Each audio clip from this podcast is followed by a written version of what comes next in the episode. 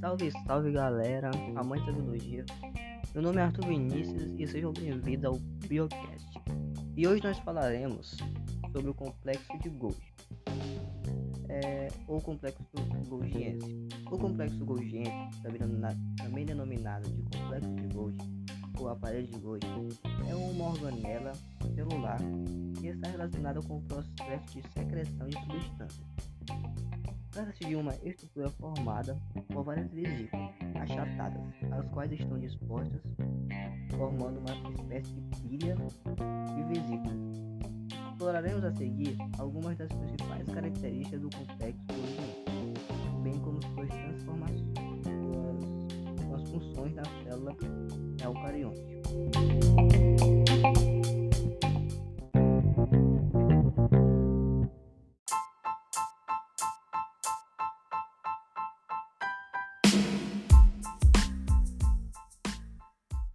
É, agora eu vou falar sobre as características do complexo Golgiense. O complexo Golgiense, o complexo de Golgi, o aparelho de Golgi, recebeu esse nome em homenagem ao primeiro pesquisador que descreveu essa estrutura no século XIX, Camilo Golgi. É uma organela formada por uma série de vesículas achatadas, denominadas de, de cisternas, que possui porções laterais mais dilatadas Nessas cisternas, que estão dispostas na célula como uma pilha, há diferentes enzimas, as quais variam de acordo com a posição da cisterna no complexo. O complexo Golgiense é uma estrutura polarizada, apresentando duas faces, a face cis e a face trans.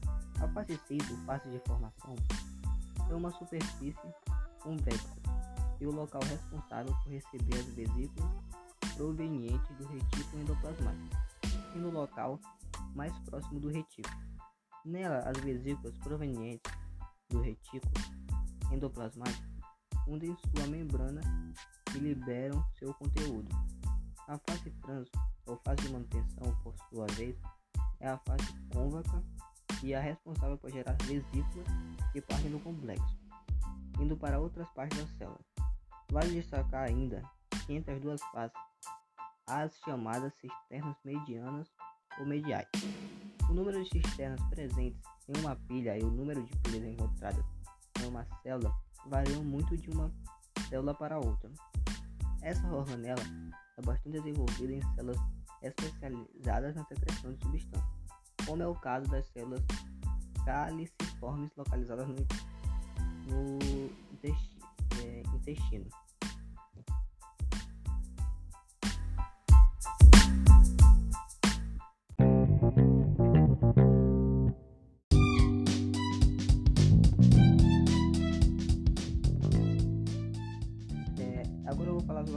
Função do complexo Golgiense.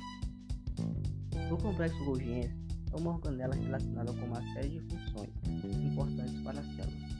Dentre as funções exercidas pelo complexo Golgiense, podemos citar processamento de lipídios proteínas, empacotamento e endereçamento de moléculas sintetizadas na célula, fabricação, fabricação de macromoléculas como polissacarídeos, não celulose são celulósicos que são produzidos nessa organela em células vegetais incorporadas à parede celular.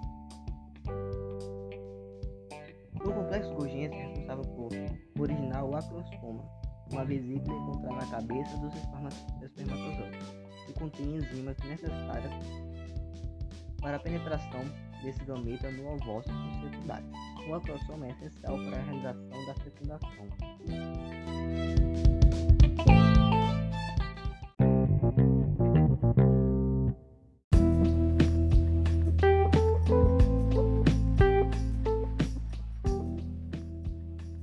Agora vamos para outro ponto que é, que é como as substâncias movem-se através do complexo Golgiense.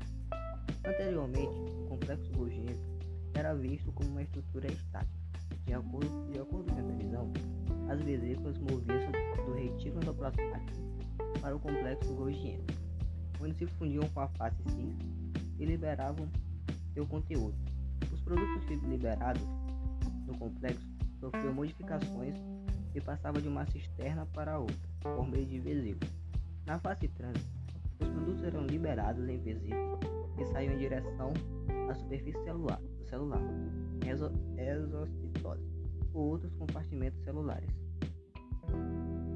Atualmente, considera-se que o complexo Golgi é mais complexo e mais dinâmico do que se acreditava, e que as substâncias não se movem apenas da forma descrita anteriormente.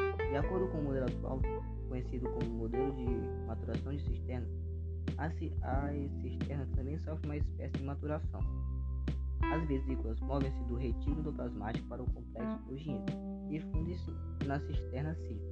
A cisterna então se move da direção cis para trans, modificando durante esse processo o produto encontrado em seu interior.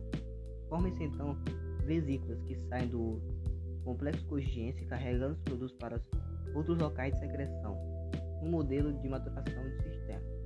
Considera-se ainda que algumas vesículas podem ser liberadas e voltar para regiões menos maduras. Essas vesículas, vesículas são responsáveis pela reciclagem de enzimas. Esse foi o podcast, espero que tenham gostado. E até mais. Fui.